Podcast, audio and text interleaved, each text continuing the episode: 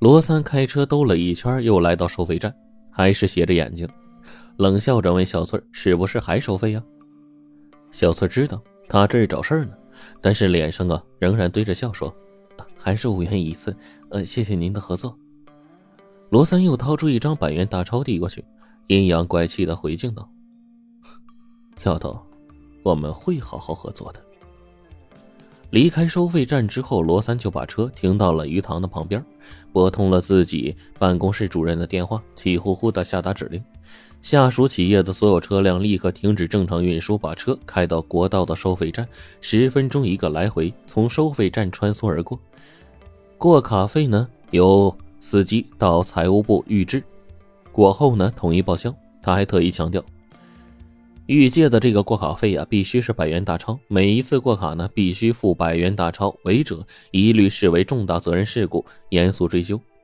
指令下达完之后，罗三又打电话招来一帮带着酒菜的手下和舞厅的三陪小姐，在鱼塘边上啊，临风把酒，谈笑风生，开始钓鱼取乐了。转眼间，罗三调遣的近百台的轿车、卡车呢，纷纷在国道的收费站。往返穿梭，司机们都是用百元大钞交过卡费的。收费站的零钱呢，很快就找完了，没有办法再找了。不找的话，这个车呀就堵在这里了。自从李自成归宿新说、闯王藏宝在雾山等文章见了媒体之后呢，几经炒作，到雾山旅游区猎奇和淘宝的人数剧增，这条国道上的车流量呢也就随之加大。一塞车，那后果是极其严重的，而且不少人开车呢都有一个通病，遭遇堵车后呢，不是排队等候疏通，而是见缝插针的往里挤，都想先走，结果呢，谁也动弹不得。罗三调遣来的车在收费站这么一堵，转眼之间，十几公里被完全的堵死，一条坦坦荡荡的国道就这样陷入瘫痪，共和国的一条血管呢就这样形成了血栓。天色渐渐黑了，堵塞的国道上的车呢，前不见头，后不见尾。蓝大伟猫在车上就寻思着，恢复通车也许要一两个小时，自己在这里待得久了，也容易露出蛛丝马迹。思来想去呀，蓝大伟决定还是提前下车，步行到一个叫做蛤蟆湾的村子，然后抄小路前至旅游区。他辨明方向，悄悄地溜下了大卡车，窜上了一条田间小路。明月把宁静的原野照得亮堂堂的。蓝大伟走到蛤蟆湾呢，已经是拂晓时分了。他累的是实在走不动了，被迫改变计划，打算在蛤蟆湾一待歇息一天。蛤蟆湾紧靠着绵延起伏的雾山，距离县城呢五六十里的路，离蓝大伟的家也不算太远。蓝大伟小时候啊在蛤蟆湾读过书，因此对这一带那是相当的熟悉。打算归打算，可是住宿地点呢，却是让蓝大伟有些犯愁。村中没亲没故的一个负罪在逃之人，当然不敢贸然的在村民家借宿了。眼下正是初春时节，寒气逼人，荒山野地怎么冬眠呢？蓝大伟灵机一动，想到了附近的山脚下土岗上随处可见的祭祀窟。所谓的祭祀窟啊，就是人在里面等死的土洞。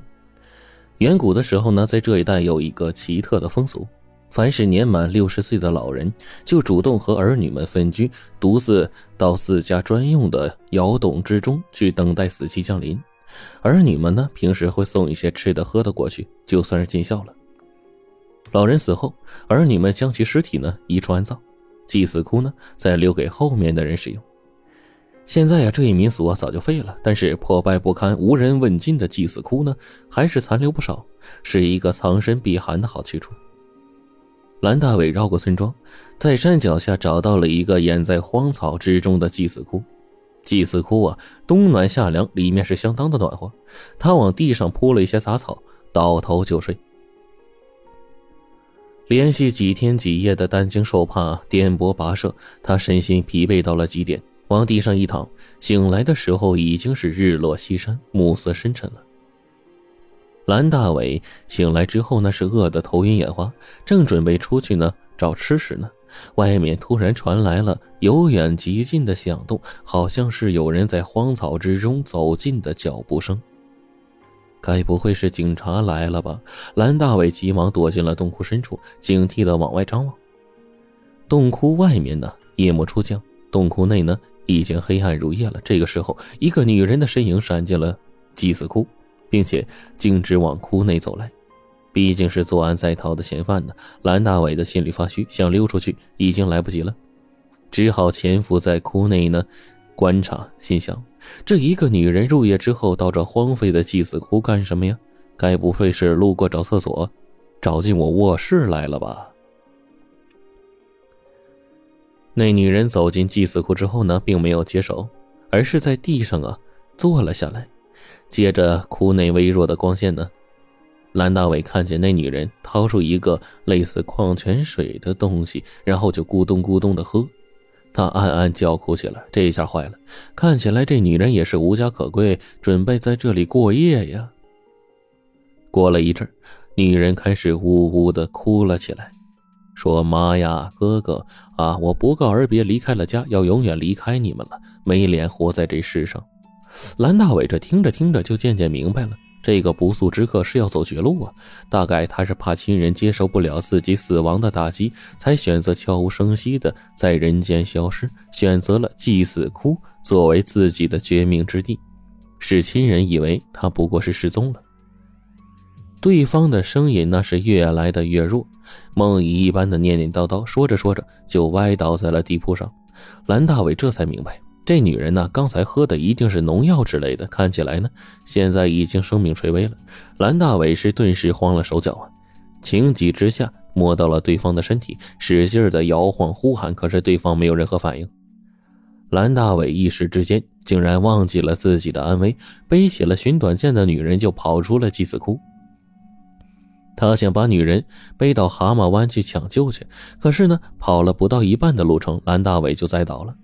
他早就已经饿的是头晕眼花，实在是背不动了呀。蓝大伟只好把寻短见的女人呢放在地上，自己呀继续往村子里跑，一边跑一边呼喊说：“有人自杀了。”这个寻短见的呢，他不是别人，嘿，正是国道收费站的小翠儿。原来呀，塞车事件呢，最终惊动了县里的头，县领导亲自到现场处理。罗三也接受了赔礼道歉，小翠就被立即开除了。小翠是中专毕业，找到一份体面工作不容易。